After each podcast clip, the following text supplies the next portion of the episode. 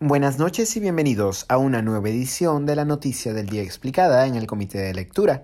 Les saluda Mateus Calderón, curador del Comité de Lectura. En un inflamado discurso y en medio de tensiones con Ucrania, Estados Unidos y varios países europeos, el presidente de Rusia, Vladimir Putin, anunció el reconocimiento de las regiones separatistas ucranianas de Lugansk y Donetsk como repúblicas por derecho propio. Como habíamos explicado en una edición anterior de este podcast, buena parte del conflicto entre Ucrania y Rusia se puede rastrear a la revolución nacionalista iniciada a finales del 2013, que dividió a la población ucraniana entre aquellos a favor de asociarse con Rusia y aquellos a favor de asociarse con Europa y por añadidura con el bloque de países de Occidente entre los que se encuentra Estados Unidos.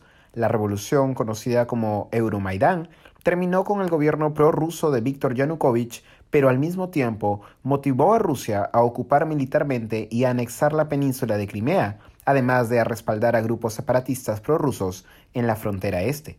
El conflicto militar entre el Estado ucraniano y estos grupos separatistas que operaban en la región sureste, las provincias de Lugansk y Donetsk, el llamado Donbass, llegó a una solución temporal tras la firma de los acuerdos de Minsk entre el 2014 y el 2015, donde participaron Ucrania, Rusia, Alemania y Francia.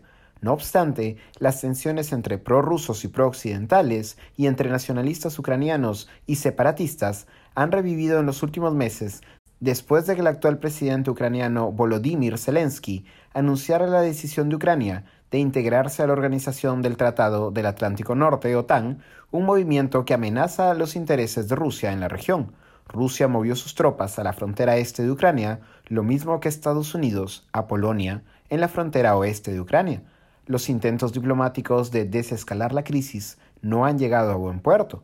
Hasta ayer el presidente francés Emmanuel Macron había coordinado con los presidentes de Rusia y Estados Unidos una última cumbre en la que los líderes mundiales pudieran discutir sobre, cito, la seguridad y la estabilidad estratégica en Europa.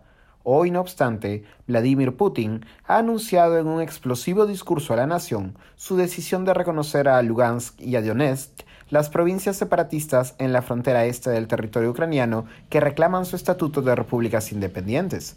La decisión, además, ha sido acompañada de la movilización de tropas rusas a los territorios del Donbass. Alemania, por su parte, ha advertido a Rusia que tal decisión viola los acuerdos de Minsk.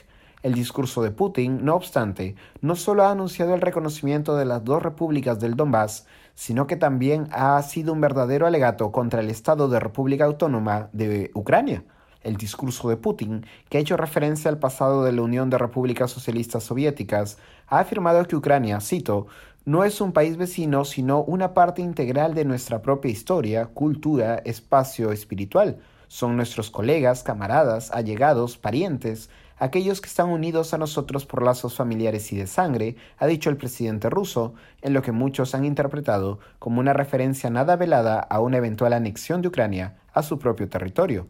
Dimos a estas repúblicas el derecho de abandonar la URSS sin ningún tipo de condiciones, una locura, agregó Putin sobre la Ucrania contemporánea, a la que considera la Ucrania de Lenin, al tiempo que ha acusado al actual gobierno de ser un títere de Estados Unidos.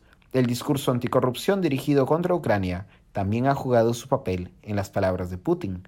La Unión Europea, por el momento, no ha adoptado sanciones económicas todavía contra Rusia, mientras que Joe Biden, presidente de Estados Unidos, emitirá en los próximos días una orden que prohíbe las inversiones, el comercio y la financiación de personas estadounidenses hacia desde o de las regiones separatistas de Donetsk y Lugansk. Por otro lado, el Consejo de Seguridad de la ONU ha convocado una reunión de emergencia para esta noche a pedido de Ucrania. Se da la casualidad de que la presidencia rotativa del Consejo se encuentra este mes en manos de Rusia.